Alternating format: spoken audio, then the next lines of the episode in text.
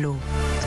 7h15, l'heure de jeter un coup d'œil sur la presse de ce vendredi 5 août. Euh, alors maintenant, on récapitule et on fait le point. Le Parisien détaille ce matin tout ce qui va concrètement changer pour vous dans les mesures adoptées par, par la loi sur le pouvoir d'achat.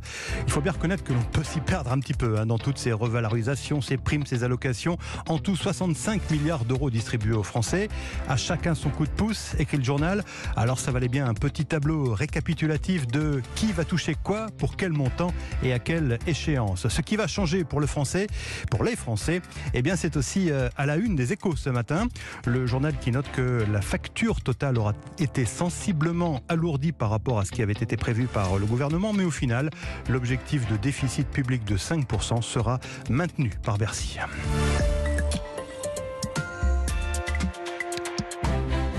Une sécheresse historique qui frappe la France. C'est à la une du Figaro ce matin. Après un printemps trop sec cet été, caniculaire achève d'épuiser les réserves d'eau. Les agriculteurs souffrent et les municipalités s'inquiètent de leur capacité à fournir de l'eau potable à la population. Et le journal de rappeler la situation de la Haute-Corse où la préfecture a prévenu si nous continuons à ce rythme de consommation d'eau, compte tenu des évolutions météorologiques attendues, il n'y aura plus d'eau dans 25 jours. La préfecture qui lance donc un appel solennel à l'effort euh, collectif et solidaire de la population, eh bien tout simplement pour qu'elle réduise sa consommation. Alors, combien de temps cela va-t-il durer au niveau euh, national? Une experte hydrologue s'interroge. La question est de savoir si la sécheresse va s'arrêter à l'automne ou en décembre et de la dépense, de la réponse, pardon, dépendra la durée et l'ampleur des restrictions, mais aussi la situation pour l'année prochaine.